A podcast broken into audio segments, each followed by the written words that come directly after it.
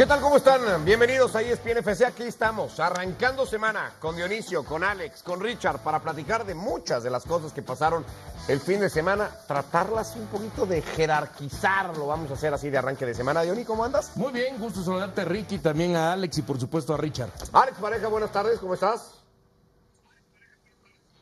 ¿Qué tal? ¿Cómo estáis? Tenemos muchísimas cosas que comentar el fin de semana y me gusta la dinámica con la que vamos a arrancar el show. Sí, va a ser distinta para este lunes. Richard Méndez, igualmente, buenas tardes. Un gusto como siempre, contigo ahí repartiendo el juego, aguantándonos un ratico Dionisio, no queda otra, y con mi hermano el gigante Alex. Bueno, vamos ahí a lo más destacado del fin de semana. Ya nos dirán si estamos obviando algo o nos falta algo. Polémica victoria para algunos del Real Madrid sobre el Sevilla, que protestó una posible posición adelantada en el gol de Luka Modric. ¿Tiene esa lectura, la de darle cierta polémica, o darle la lectura del gol de Luka Modric y la relevancia de un futbolista que parecía perdido?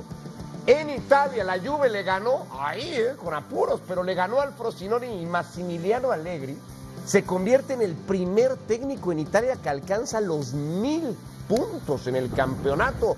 Y ahí está tratándole de hacer sombra al Inter de Milán. El Liverpool ganó el primero de cuatro títulos a los que aspiran esta temporada. Se quedó con la Carabao Cup en tiempo extra. El gol de Virgil van Dijk para derrotar al Chelsea con un kinder en la cancha. El equipo de Jürgen Klopp que dijo es el título más importante que he ganado en mis 20 años como entrenador. Ya lo matizaremos y lo hablaremos igualmente. El Bayern Múnich, tras el anuncio de la salida de Thomas Tuchel, ha vuelto a la victoria derrotando al conjunto del Leipzig. En Francia, Kylian Mbappé fue sustituido del partido ante el Rennes cuando perdían 1 a 0 al minuto 65. Lo empataron sobre la hora de penal. Y ojo a la declaración de Luis Enrique. Dijo, tenemos que acostumbrarnos a jugar sin Kylian. También destacado en México, el América le ganó el llamado clásico joven al Cruz Azul 1 a 0. Le anularon cuatro goles al América en el primer tiempo. Todos, todos bien anulados por fuera de juego, pero dando una muestra de lo que podía haber sido el partido. En Argentina se jugó el clásico, algunos dicen el clásico del mundo. El River Boca con empate a uno, lo ganaban los millonarios, lo empataron los Ceneices. También se disputó este fin de semana. Y lo último que vamos a poner ahí en el tintero para debatirlo, para tratarlo de eso, jerarquizar, es el gol de Lionel Messi ayer, segunda fecha de MLS, estaban perdiendo el partido ante el Galaxy, un jugador de Jordi Alba y de Lionel Messi, uno más de esta dupla para empatar el partido, al tiempo que Cristiano Ronaldo marcó de penal con el Al Nacer y tiene ya ocho, ocho partidos consecutivos haciendo gol en el fútbol. Ahí están, temas sobre la mesa. Decía Alex, le gusta la dinámica. ¿Y cuál es la dinámica? Bueno, esta, jerarquizar de entre todos estos temas cuál es y por qué, sobre todo, el más relevante y cuál de todos estos temas les parecería propio de agarrarlo, hacerlo bolita y tirarlo a la basura. ¿Cuál no les interesa, no importa, no tiene relevancia? ¿Cuál sí, cuál no? Dionisio Estrada. ¿Cuál sí? ¿Cuál es el más importante y por qué de este fin de semana? Como dijera Vince Lombardi, la victoria no es lo más importante, es lo único. Pero hubo varios que ganaron. Sí, a eso voy. Y partiendo que no hay nada más importante que un título, yo me quedo con lo de Liverpool. El Liverpool. Sí, el Liverpool, exactamente, porque además, pues ya adelantabas las palabras de Klopp, que le podemos creer o no, porque, bueno, decir, es el título más importante para mí en 20 años, y cuando ha pasado la Champions, cuando ha pasado la Premier, en su momento, pues a veces uno pudiera eh, encontrar trabajo para quererle, pero yo creo que te, eh, eh, se refiere al más importante por el momento que está viviendo, por haber anunciado ya su salida al término de la temporada y porque es el primero de esos cuatro que realmente se puede llevar. Pero ¿qué resaltas? ¿El hecho de ganar como tal por ser una final? ¿El cómo lo gana o con quién lo gana? ¿Qué sería para ti lo más relevante? No, por el tema de lo que significa la, el inicio de la despedida de Klopp. Ok, por continuar con esta gira del adiós que hizo una escala O sea, muy y importante y- en Wembley. Y que se empieza con este primer título ya. Ok, eso es lo que tú destacarías. Sí. Entonces, dentro de las muchas cosas, cada quien y el ángulo que le quiera dar, tú te quedas con eso. Que en la gira de despedida, Klopp hace escala en Wembley y levanta un título. Sí, ¿No? exacto. Muy bien. Richard Méndez, lo más relevante del fin de semana y por qué. A ver, eh, hemos caído en las últimas semanas en, en una batalla contra el arbitraje que ha estado bastante mal, ciertamente, no de ahora, no estamos descubriendo el agua tibia, pero creo que lo estamos llevando el tema mucho más allá y estamos terminando muchos comunicadores de dar un mal mensaje y una mala enseñanza sobre cómo son las normas del fútbol. Eh, me refiero obviamente a la jugada de la polémica del gol que anota Luka Modric en el partido frente al Sevilla, donde obviamente existía un fuera de lugar previo de Antonio Rudiger. Estar en fuera de lugar no es delito, no es una falta estar en fuera de lugar. El fuera de lugar se convierte en una infracción cuando entorpeces a un rival que intenta jugar la pelota, cuando participas valiéndote de la ventaja, ahí es donde se aplica el reglamento. Pero Antonio Rudiger obviamente no llega a participar en la jugada, ni siquiera maga con participar. El gol de Luka Modric es totalmente legítimo. Si lo comparamos con lo que sucedió en Champions League, cuando el Real Madrid le sale beneficiado por un fuera de lugar que sí era posicional, pero el jugador del equipo contrario tocó en la espalda a Lunin. Si no lo hubiese tocado, aquel gol tenía que subir al marcador sí o sí. Esa es la diferencia. Estamos dando mal el mensaje y nosotros desde los medios de comunicación puede haber alguien que prefiera que gane el Madrid y otro que prefiera que gane el Barcelona, pero el mensaje tiene que ser claro. Hay que entender el reglamento para poder criticarlo, para poder dar una opinión que esté argumentada. En la acción de la famosa polémica, pues creo que no hacemos más que echarle leña al fuego en una guerra que hoy creo no conduce a nada. Se está señalando permanentemente a los árbitros, los del Madrid a través de su canal de televisión Real Madrid TV, acusa a otros de robar y otros acusan desde Barcelona, desde Sevilla o, desde el Atlético de Madrid al Real Madrid de robar. Creo que en todo esto el que queda mal es el arbitraje y quedamos mal todos los que no terminamos de dar el mensaje y explicar bien cómo funciona el reglamento. Ok, e, el partido además estaba precedido por esa denuncia pública ante el Comité de Competición del Sevilla, haciendo eso, ¿no? Eh, una queja pública al uso del Real Madrid Televisión. ¿Te quedas entonces con todo lo que significa el triunfo del Real Madrid, pero en ese contexto, Richard, te quedas ahí entonces, ¿no? Como lo más, lo, Correcto. Por cierto, eh, ayer mismo, más temprano, en ese evento que ha elegido Dionisio, hay una jugada parecida a la del gol del Madrid. Se invalida el gol de Van Dijk en el tiempo regular por una posición de fuera de juego de Endo, aunque Endo al momento de salir del fuera de juego obstruye a Colwell y eso entiende el arbitraje, hace que Colwell no pudiera llegar a la marca del neerlandés, aunque se debatió muchísimo. Alex. ¿Con qué te vas a quedar tú? Pues me voy a quedar también con el partido del Madrid. No quiero repetir lo que ha dicho mi amigo el, titán Richard Méndez, porque lo suscribo perfectamente, pero yo voy a tirar por el tema táctico. Primero, simplemente decir una cosa, que eh, es, Antonio Rudiger no estaba en fuera de lugar, por lo que dice Richard, porque no lo toca, no se manifiesta, y eso es diferente del gol anulado al Leipzig, pero también al gol que le anulan al Atlético de Madrid por esa posición de Saúl. Saúl estaba delante de Lunin y por eso influye, obstruye, aunque ni siquiera toque la pelota ni quiera hacerlo. Y luego también hay un gol que en redes sociales gol anulado al Barça por una posición de Ferran Torres en Granada y todas esas comparaciones para monetizar de a este sí que era fuera de lugar y al otro no. Bueno, pues es muy fácil. Ferran Torres en esa jugada contra el Granada se manifiesta para ir a buscar la pelota, lo que no hizo Antonio Rudiger. Entonces, el gol del Madrid está bien dado. Y dicho esto, voy a ir al detallito táctico, que es lo que más me fascina de Ancelotti últimamente, que está acertando en la lectura del partido y hace los cambios adecuados. Al Madrid, sobre todo en los últimos 20-25 minutos del partido, le sobraba Chuamení.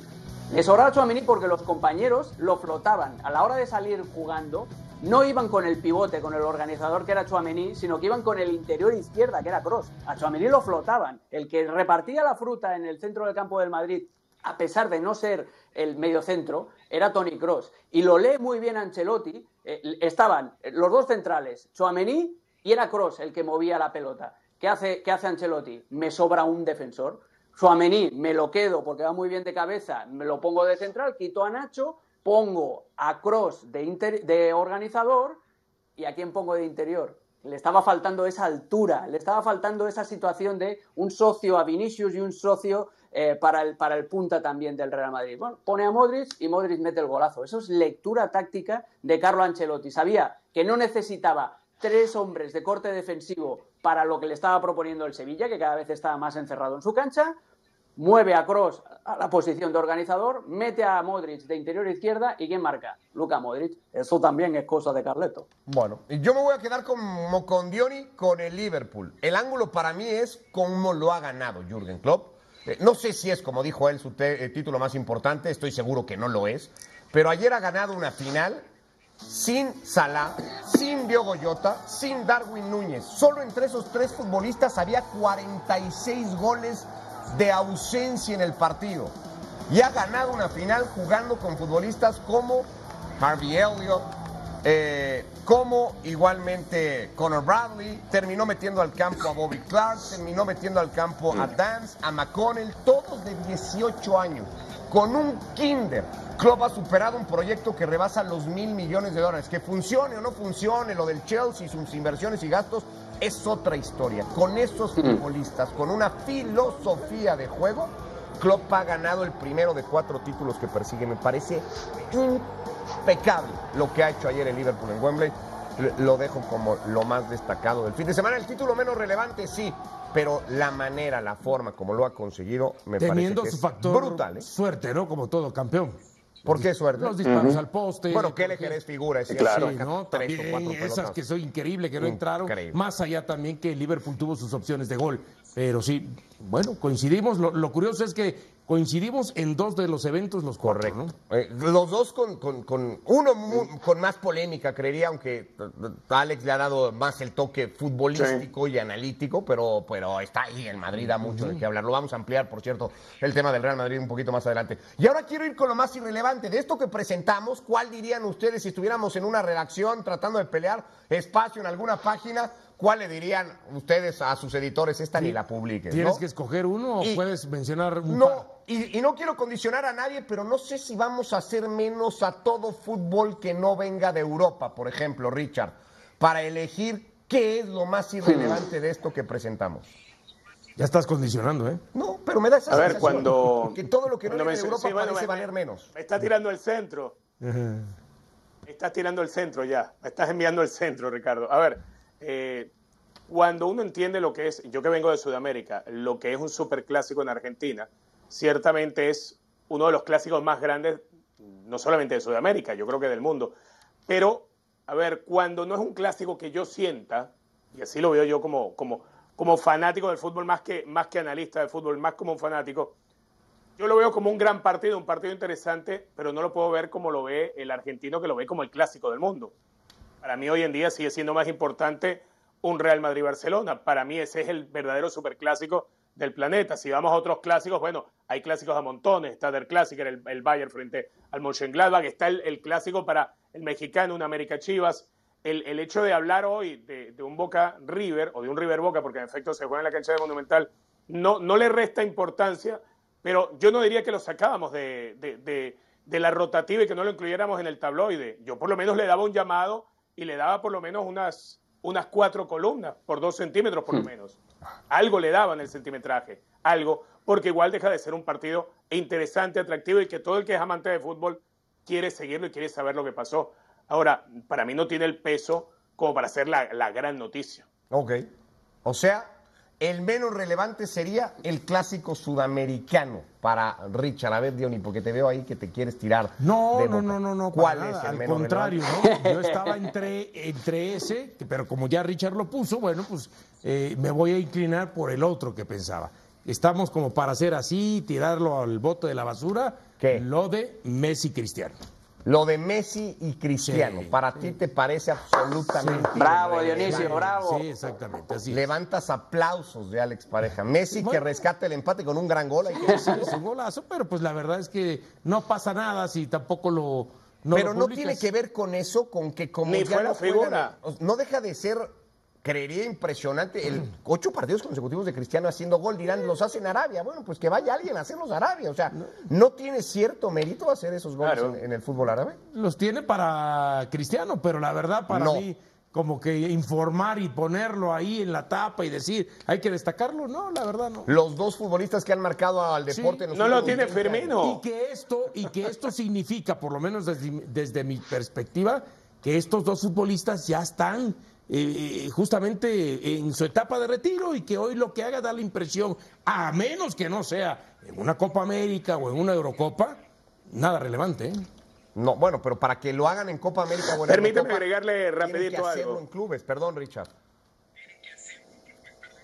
Sí, quería agregarle algo, ¿no? Hoy en día, eh, obviamente, ha ocupado muchísimo centimetraje el título de Messi salva al Inter Miami. La figura no fue Messi. La figura del Calendar. fue Calendar. Calendar. Calendar fue ayer. Es que Alex y yo vemos el fútbol igual. Alex y yo vemos el fútbol Bueno, empezando por el penal que le tapa a Ricky Puch. Podríamos omitir el nombre, ¿no? Del que Sí, sí, sí. penal. Bueno. exactamente. Alguien falló un penal, no digamos el nombre.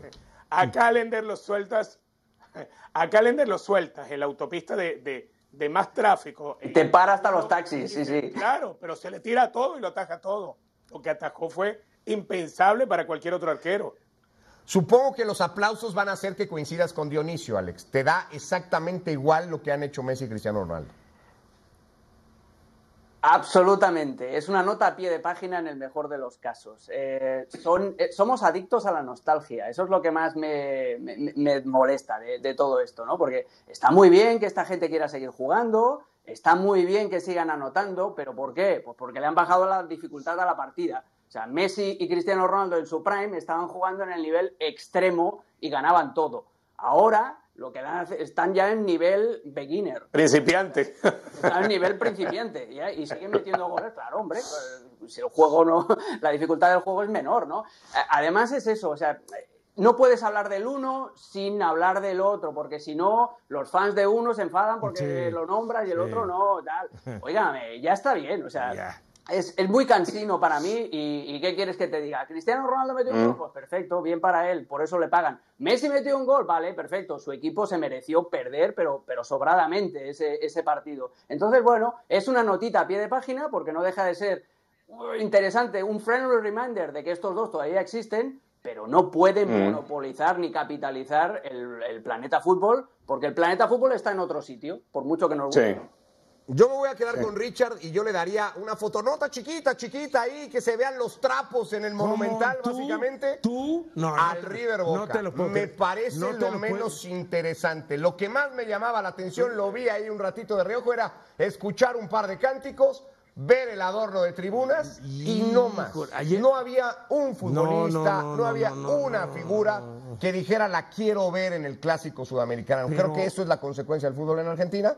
Messi, Cristiano, te siguen despertando como ese gusanito de, bueno, vamos a ver qué son capaces de seguir haciendo estos dos monstruos y el resto no tiene comparación. Yo pensé que, me ibas a, que ibas a decir alguna otra cosa. No, ¿cómo qué? Porque ayer cuando hicimos el previo de fuera de juego y coincidía el arranque de Real Madrid y el de River contra Boca, ¿eh? entramos al... Te pedí que lo pusieras Claro. para eso, para No, oír los cánticos, bueno, para animarme, para sentir que estaba... Para los cánticos. puestas- ya tenía Vamos, puestas las vamos, pantallas y ya. todo.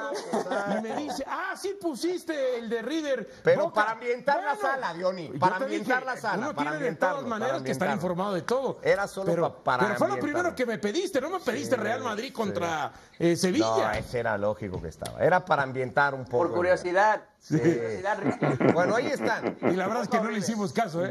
Volteamos Nada más a volteamos a ver. ver cuando cayeron los dos goles. Ni lo volteamos a ver, así fue, eso es una realidad. Pobre y Mbappé, venimos. no hablamos de Ya Mbappé. entrar más a detalle qué pasó ayer en el Bernabéu, qué podría venir en Madrid después de lo sucedido igualmente en París el día de ayer. Bueno, volvemos a ESPN FC. Ya lo decíamos en los temas, digamos, del fin de semana. Ayer Kylian Mbappé se fue de cambio sustituido en el Paris Saint-Germain. Cuando quedaba poco más de media hora de partido, el equipo estaba perdiendo en casa ante el Rennes 1 a 0 y lo decidió sacar del partido Luis Enrique, muy al estilo de Luis Enrique, igualmente también, ¿no? Desafiante el técnico del Paris Saint-Germain. Después dijo hay que acostumbrarnos a jugar sin Kylian. Yo decidiré cuándo juega, cómo juega, cuánto juega y básicamente. Hoy ha trascendido igualmente que el Real Madrid tiene ya un acuerdo verbal, como se dice, lo tiene con Kylian Mbappé, también con Alfonso Davis, el futbolista del Bayern Múnich, aunque ahí a la hora de que los alemanes le ponían precio parecía que la transacción podía llegar a trabarse un poco más, pero todo apunta a que el canadiense va a ser futbolista del Real Madrid igualmente para la próxima temporada. En medio de todo esto, hoy ha hablado Luis Figo, no ha escondido nada, me llamó la atención que lo dijera tan abiertamente, pero bueno, hace rato que también Figo lo ha dicho, ¿no? Esto de yo soy aficionado del Real Madrid y como tal quiero lo mejor para el club. Ya que lo diga tan abiertamente, ya lo de Figo destapado ya hace muchos años, ¿no? Pero bueno, y después de decir eso dijo, me gustaría a Mbappé, soy aficionado al club y deseo siempre lo mejor para ellos y que pueda reunir a los mejores futbolistas del mundo. Le preguntaban hoy cuando se anunciaban, por cierto, en Madrid, a los candidatos al premio Laureus para lo mejor de este último año. Y ahí está todo esto armado, si llega Mbappé, si no llega Mbappé, ¿quién va a acompañar en refuerzos a Mbappé, Alex? Y el hecho o lo que se vivió ayer en el Parque de los Príncipes casi al mismo tiempo, no sé si es ya la última señal, el último indicativo para dejarnos muy claro que el futbolista francés tiene las horas contadas. Primero ahí y el ya cuenta regresiva para llegar al Santiago Bernabéu. No me saques la cuenta regresiva, el tic-tac, tic-tac, que me vuelvo loco. ¿eh? Lo iba a decir así, pero dije no, eh, no porque Alex se va a transformar. Sí, no, ya, ya me conoces. Ya me conoces, bandido, ya me conoces. Por cierto, que Luis Figo diga eso no es ninguna noticia. La noticia hubiera sido que Luis Figo hubiera dicho Vizca al Barça y Vizca Cataluña. que, diga que es, que es, del Real Madrid, vamos. eso, eso lo saben en, todos los lados del mundo. Eh, no, lo que significa es eso, que, que el Paris Saint-Germain ya da por perdido a Kylian Mbappé, que Luis Enrique ya se frota las manos viéndose como el macho alfa del vestuario y puede ser muy interesante el año que viene el, proyecto del PSG con un Luis Enrique con todo el poder y con dinero para hacer un equipo a su, a su altura, pero eso no significa eh, que vaya a ir sí o sí al Real Madrid, que tiene un 99,9% de posibilidades de que vaya al Real Madrid después de siete años danzando, sí, pero mm, no vendamos la piel del oso antes de cazarlo porque puede aparecer cualquier otro postor con un montón de dinero, que aparezca Faisal Amari que se vuelva loca su madre y que diga, pues mira, oye, ¿sabes qué? En vez del Real Madrid, nos vamos con este, que nos ofrece más, o nos vamos con este porque nos lleva a la Premier y nos va bien y tal. No, no hay que decir sí, irá al Real Madrid. Parece que apunta, sí, pero con Mbappé, si algo hemos aprendido estos últimos siete años, es que no hay que fiarse. Lo que sí que parece claro es eso, que eh, Luis Enrique ya no cuenta con él y que Luis Enrique ya se ve con la fuerza incluso moral de decir, lo cambio porque ahora el que manda eh, soy yo. Y lo de Alfonso Davis me parece un perfil brutal para el Real Madrid, un fichajazo. Y la cuestión es saber qué actitud tiene el Bayern. Si de eh, la actitud que tuvo con el Real Madrid con Tony Cross, es decir, negociar sabiendo que le queda un año de contrato y sacar algo de dinero, o la estrategia que siguió con David Alaba, que es retenerlo un año más y que se vaya libre al final de su contrato, que es el verano que viene. Pero eso es lo que tiene que decidir el Bayern de Múnich. El Madrid, como siempre, se ha movido muy bien en el mercado y ha echado sus redes contra un, imagínate la banda izquierda, el trabuco que puede armar allí,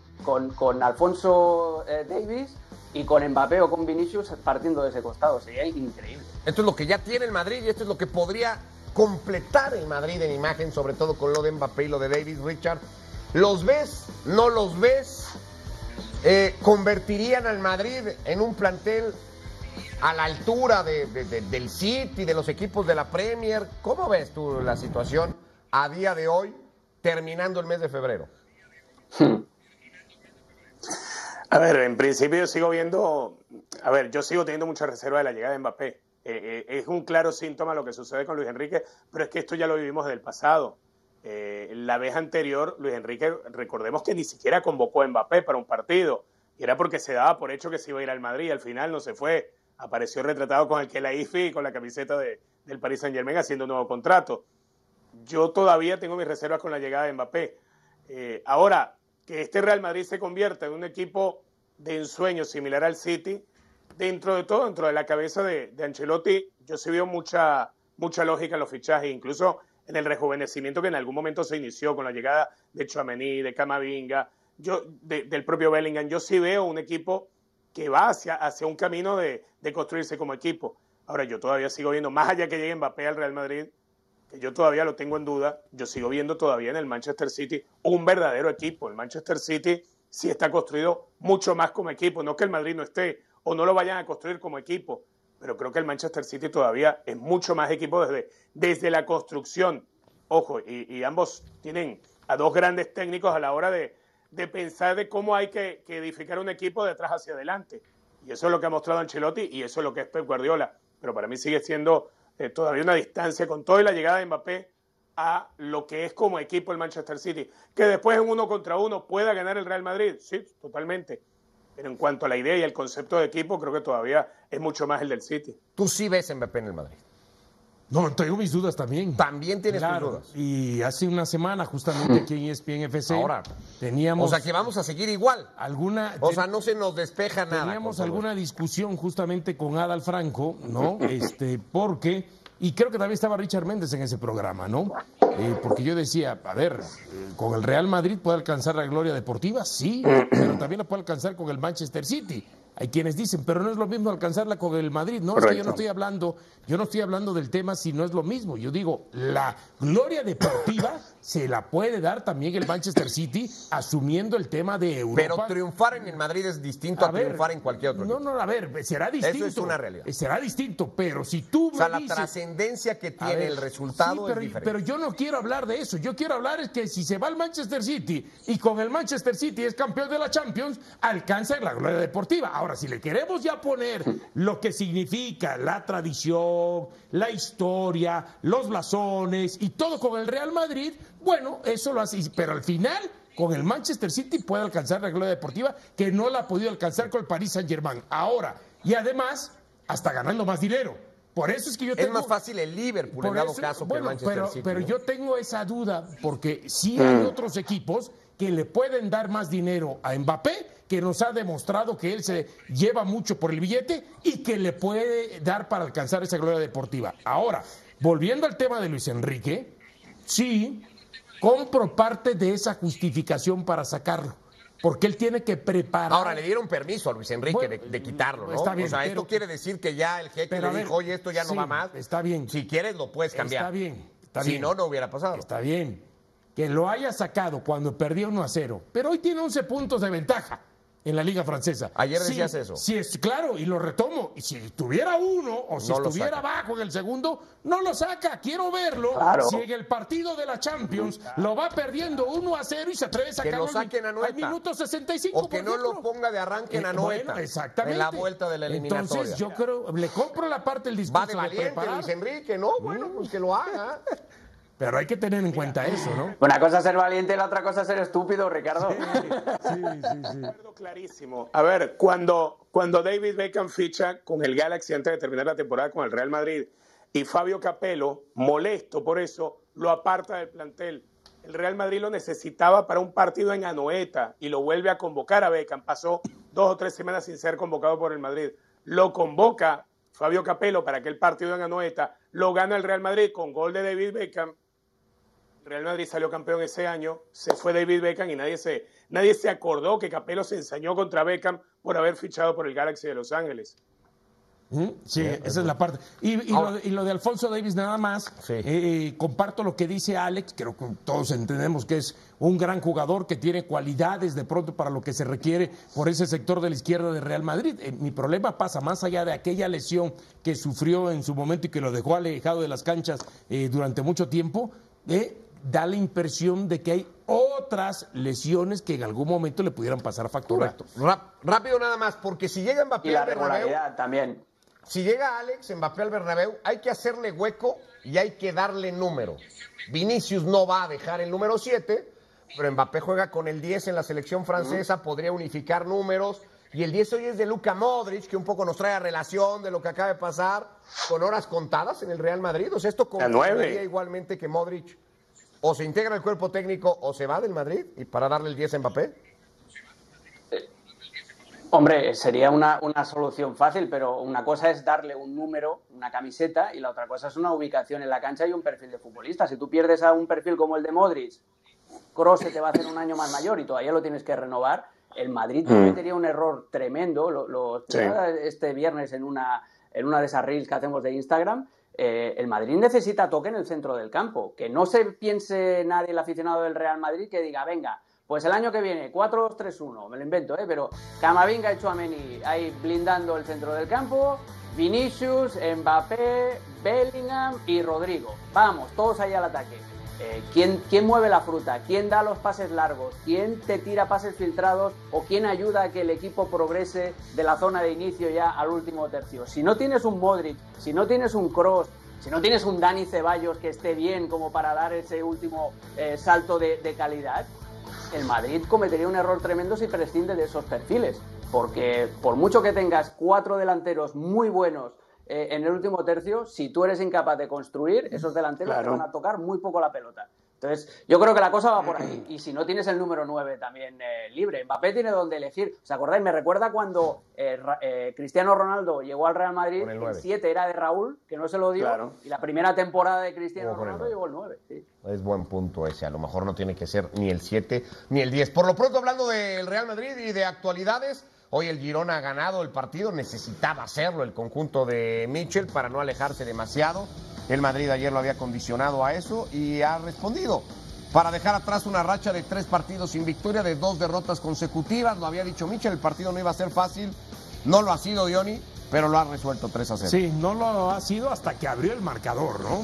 Este, y entonces a partir de ahí, este equipo de Girona, eh, lógico, terminó imponiendo lo que es su fútbol. Aquí vemos eh, prácticamente Sigankov el 1 a 0, ¿no? el Shigankov se, se pensaba que podía haber fuera de lugar, no hay una posición adelantada, entra en buena posición, terminan dando el gol y a partir de este momento es donde Girona, por supuesto, le empieza a dar eh, cierto baile a este equipo de Rayo Vallecano y a ser ya contundente en la área. Ahora, el gol, el primero, Richard, es hasta el complemento y los últimos dos de Sabiño llegan en el alargue, es decir, el, Girona sudado y en serio para ganar el partido. Sí, y después de una expulsión, no se nos olvide, ya cuando el Rayo jugaba con 10, eh, el Girona ciertamente se vio atascado en el primer tiempo, no es la primera vez que le pasa, suele ser una constante a veces en el equipo de Mitchell que le cuesta encontrar el gol en los primeros tiempos, pero que además el Rayo Vallecano tenía un plan eh, que a mí me gustaba, era la ocupación de espacio, en los retrocesos defensivos, en los relevos estaba funcionando bien y durante el primer tiempo prácticamente, más allá del dominio del Girona, no hubo situaciones de gol claras, salvo alguna por allí de, de Sabiño, nada más. Eh, en el segundo tiempo esto cambia un poco. Eh, encuentra la manera el Girona, logra romper el, el 1 a 0 en aquella jugada bastante delgadita en la posición adelantada, pero que no existió claramente y terminó el gol de Sigankov. Y ahí sí, el Rayo Vallecano volvió a ser el Rayo Vallecano, volvió a ser el equipo que hoy está en la parte que se encuentra de la tabla. Y el Girona encontró premio a su fútbol. Hay una pelota que pega en el palo, que después Yangel no la puede meter. Eh, están los dos goles de Sabiño después cuando ya jugaban contra 10. Es decir, eh, Girona logra superar esta jornada, que era una jornada de mucha presión porque Barcelona le había superado en puntos. Se queda a 6 el Girona, a 8 el Barça, ya completamente descolgado el Atlético de Madrid. Ni sentido tiene dar la diferencia en la clasificación.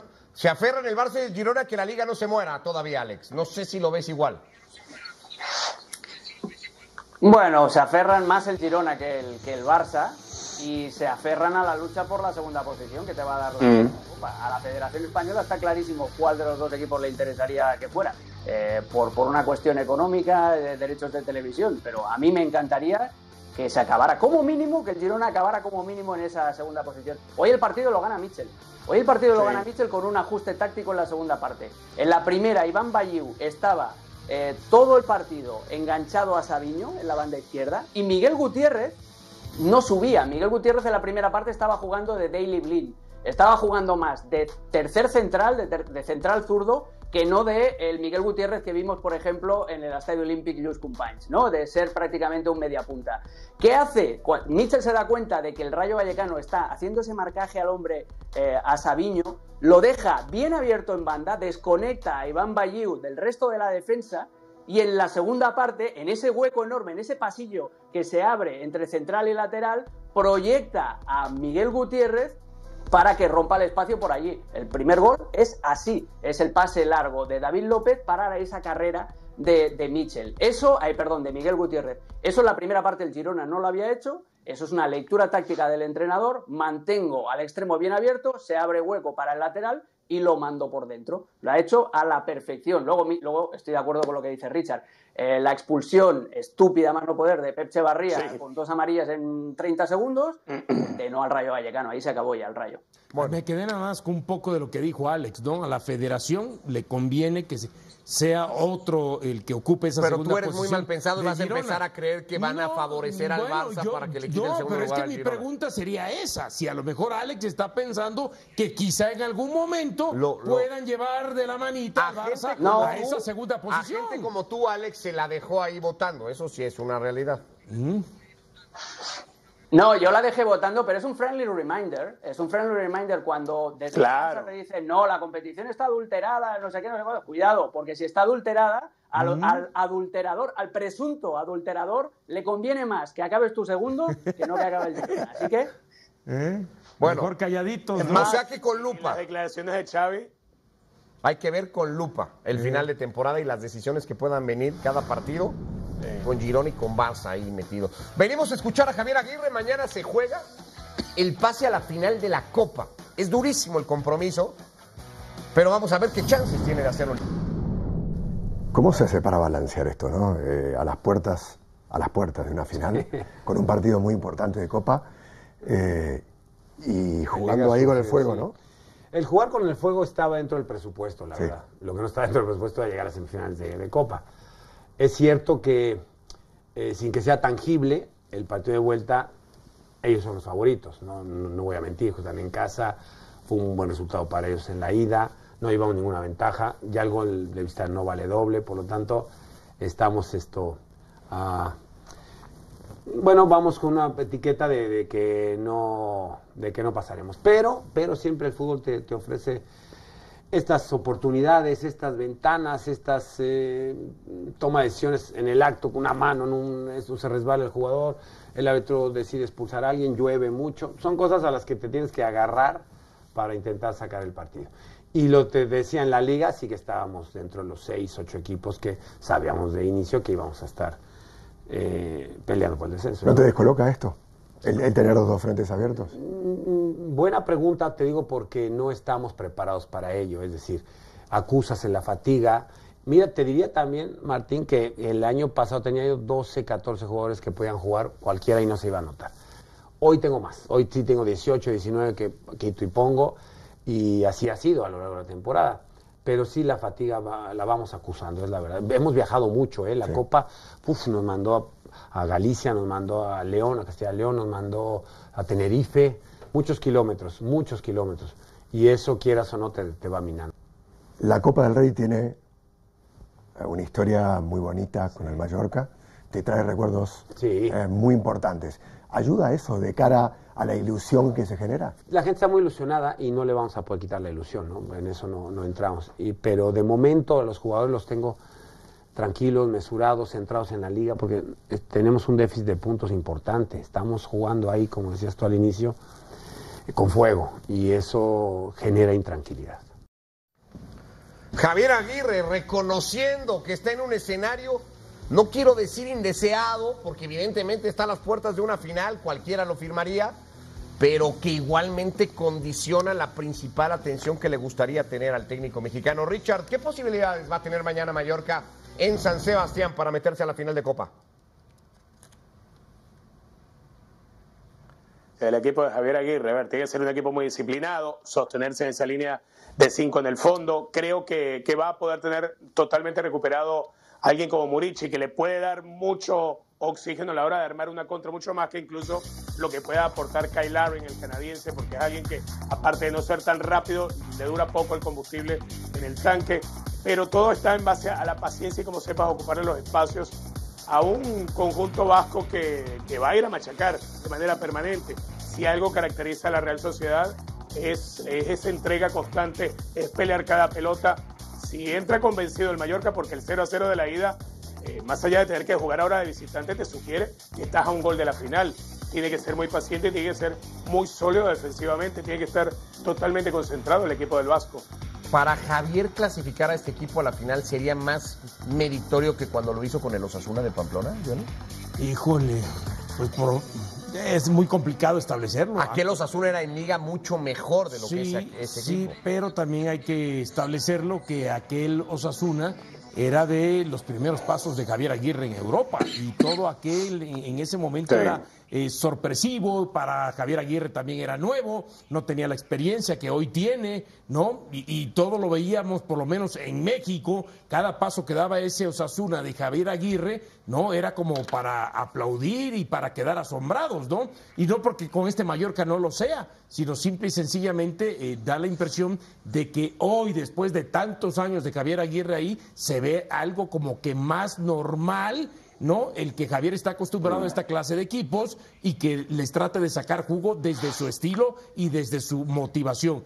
Ahora, si sería sorpresivo, más allá de que la Real Sociedad ha tenido complicaciones en los últimos dos meses para sacar Parece haberse destapado un poco con el gol, ¿no? Eh, en ese aspecto, sí sería sorpresivo y más conseguirlo en casa de la Real Sociedad, el que, o sea, el que Mallorca se meta a la final, ¿no? Después de escuchar a Javier Alex, si esto se lo hubieran platicado al arranque de temporada, ¿crees que el técnico mexicano hubiera dicho no, gracias?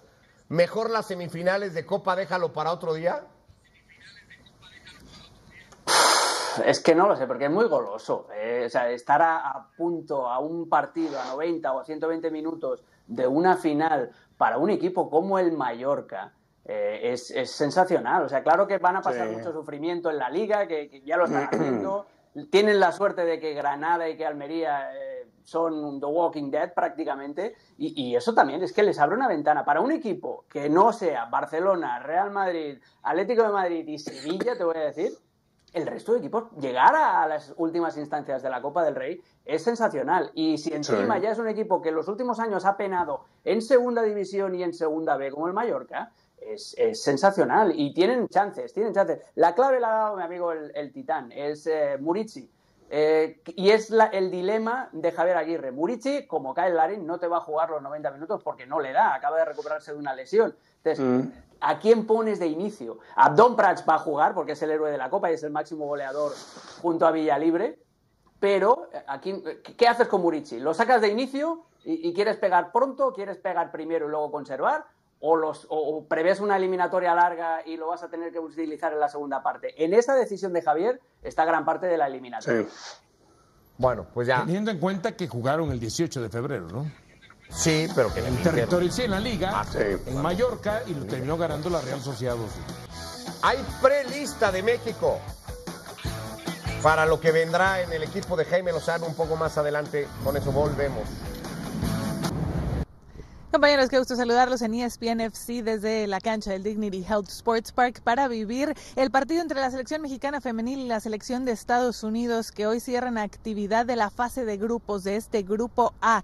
Pero ¿cómo está el panorama de dicho sector en este día de doble cartelera? Primero veremos el partido entre la selección de Argentina y la selección de República Dominicana y entonces ya conociendo el resultado de ese partido arrancará el segundo compromiso entre México y Estados Unidos Unidos, entendiendo entonces qué tiene que pasar en ese encuentro para definir las posiciones del grupo. Actualmente Estados Unidos como líderes del grupo A con esas seis unidades, seguido por la selección mexicana con cuatro puntos, Argentina una unidad y República Dominicana al fondo con cero puntos. Pero entonces si Argentina consigue la victoria contra República Dominicana, sería importante ver con cuántos puntos, porque allí llegarían a cuatro unidades, mismo caso que la selección mexicana. Y si el Tri pierde ante, Estados Unidos, tendríamos que ver esa diferencia de goleo. Claro, hay un colchón importante para el Tri después de la goleada que ellas consiguieron de 8 por 0 ante República Dominicana. Así el panorama de este grupo A en esta doble cartelera para cerrar la fase de grupos del primer sector de esta Copa Oro W. Compañeros, regreso con ustedes.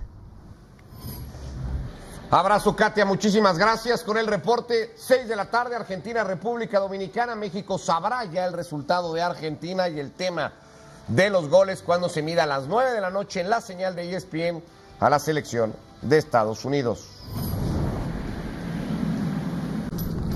Volvemos a ESPN FC. Esta es la prelista de 60 futbolistas que dio a conocer Jaime Lozano para las semifinales de la CONCACAF Nations League que jugará ante Panamá, una posible final contra México, digo, contra Estados Unidos o Jamaica. ¿Hay 60 futbolistas convocables en Es- México? Si no tenemos ni para una selección de 23 o 26 jugadores que realmente sea tan competitiva como quizás antes se podía tener, ¿tú crees que 60? La verdad, no tenemos eh, tantos jugadores. Una cosa es que... Te busqué, dije, en una de esas está Dionisio convocado sí, en 60. capaz y sí. Al No. que no vi fue el pollo briseño, que aquí dice que es el mejor defensa central en el juego aéreo, ¿no? Pero ¿a qué voy? Para tener 60, ju- una cosa es que CONCACAF te diga, son 60 lugares, no te obliga a llenar esos 60 lugares. Con 40, con 35 que hubiera escogido, Va sobradito, sí, ya va sobradito. va sobradito. ¿Por qué hacen eso los, No, no. los entrenadores, Richard? A ver, lo hace por quedar bien, por complacer, pero ahora yo lo que no termino de entender, como por ejemplo, a ver, el mejor lateral derecho que hoy hay en el fútbol mexicano, Alan Mozo, no entra en la convocatoria. Está Jorge Sánchez que juega tan poquito en Portugal, ¿por qué no aprovechar una prelista para empezar a, a equilibrar un poco si queremos que la selección mexicana tenga más jugadores convocables, no solamente en una lista de 60, que, que hay, que hay que fomentar competencia? Creo que hacia allá debería ir el tema, ¿no? Alex, ¿qué te ha parecido esto de 60 futbolistas en la prelista de México? Pues que se ha marcado uno para Winfried, ¿no? Tú tienes una convocatoria, tú tienes una convocatoria, tú tienes una convocatoria, convocatorias para todos, para tener no solamente a los futbolistas activos eh, y- e ilusionados, porque hay mucha presión en esas semifinales contra Panamá, con el cruce en el horizonte con Estados Unidos, pero también para tirar algún huesito a los dueños de los equipos y a los representantes de los futbolistas. Lo que me llama la atención es que en toda esa lista no está el Chicharito, que ya sabemos que lleva mucho tiempo sin jugar, pero siempre es, a ver, ¿está o no está? No, pues no está. Y tampoco está Héctor Herrera, que, que es Héctor lo que más Herrera, llama ¿verdad? la, la atención de, de estas ausencias, ¿no? Junto a la de Alan Mozo que decía mi, mi amigo el Titán. Y eh, Alexis Vega, por ejemplo, sí que está, bueno, no sé, son, son cositas a, a destacar, pero es una lista que no se puede analizar porque prácticamente se lleva todo lo que tiene. Bueno, fútbol picante esta noche con el tema, con la prelista, con quiénes están, quiénes no están, por qué se hace tan larga y con todo lo que deje igualmente el partido que estará por ESPN a las 9 de la noche, la Copa Oro W entre México y la selección de Estados Unidos.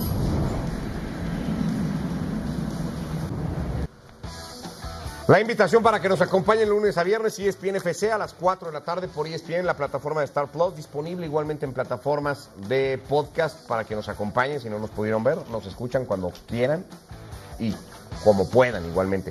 Eh, Así estamos llegando al final de esta edición de ESPN FC, Diony, gracias. Gracias a ti, Ricky, Richie y Alex. Richie ahora para Richard. ¿Te gusta el Richie, Richard? Hay que, hay que, hay que consentirlo, está gripado, hay que, eh, hay que consentirlo. Está bien. Llámame como quiera, no pasa nada, no pasa nada. Abrazo, Como Richard, quiera. gracias, Alex. Que Mientras vaya no- todo muy bien. Mientras no te llamen Kilian. Abrazo, muchachos. Abrazo, amigos. Mañana, después del partido Real Sociedad contra el Mallorca, aquí estaremos igualmente en ESPN FC. Que les vaya muy bien. Gracias.